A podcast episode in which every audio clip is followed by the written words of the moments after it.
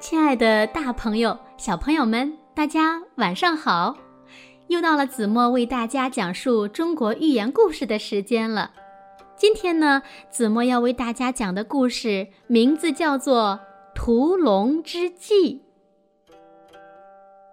在古时候，有一个人名叫朱平曼。他想学一门一般人都不会的特殊技术，于是。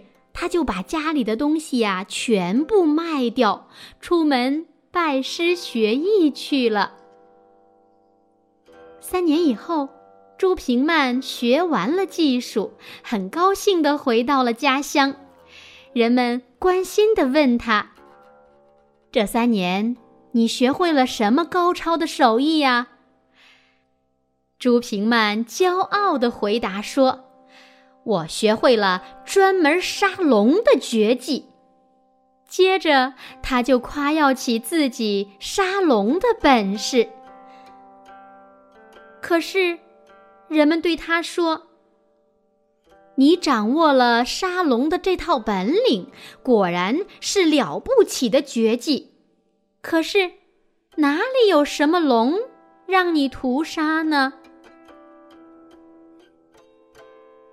经大家这么一说，朱平曼这才恍然大悟，感到自己花了这么多钱，辛辛苦苦学来的那套本领，却根本没有地方使用。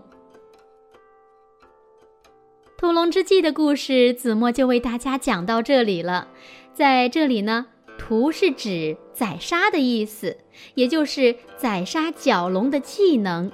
比喻技术虽高，但无实用。这则寓言故事呢，告诉我们，学习呀，必须从实际出发，讲求实效。如果脱离了实际，再大的本领也没有用。还有，屠龙之计呢，出自《庄子·列御寇》。今天的节目到这里呢，又要和大家说再见了。我们下一个中国寓言故事再见吧，晚安喽。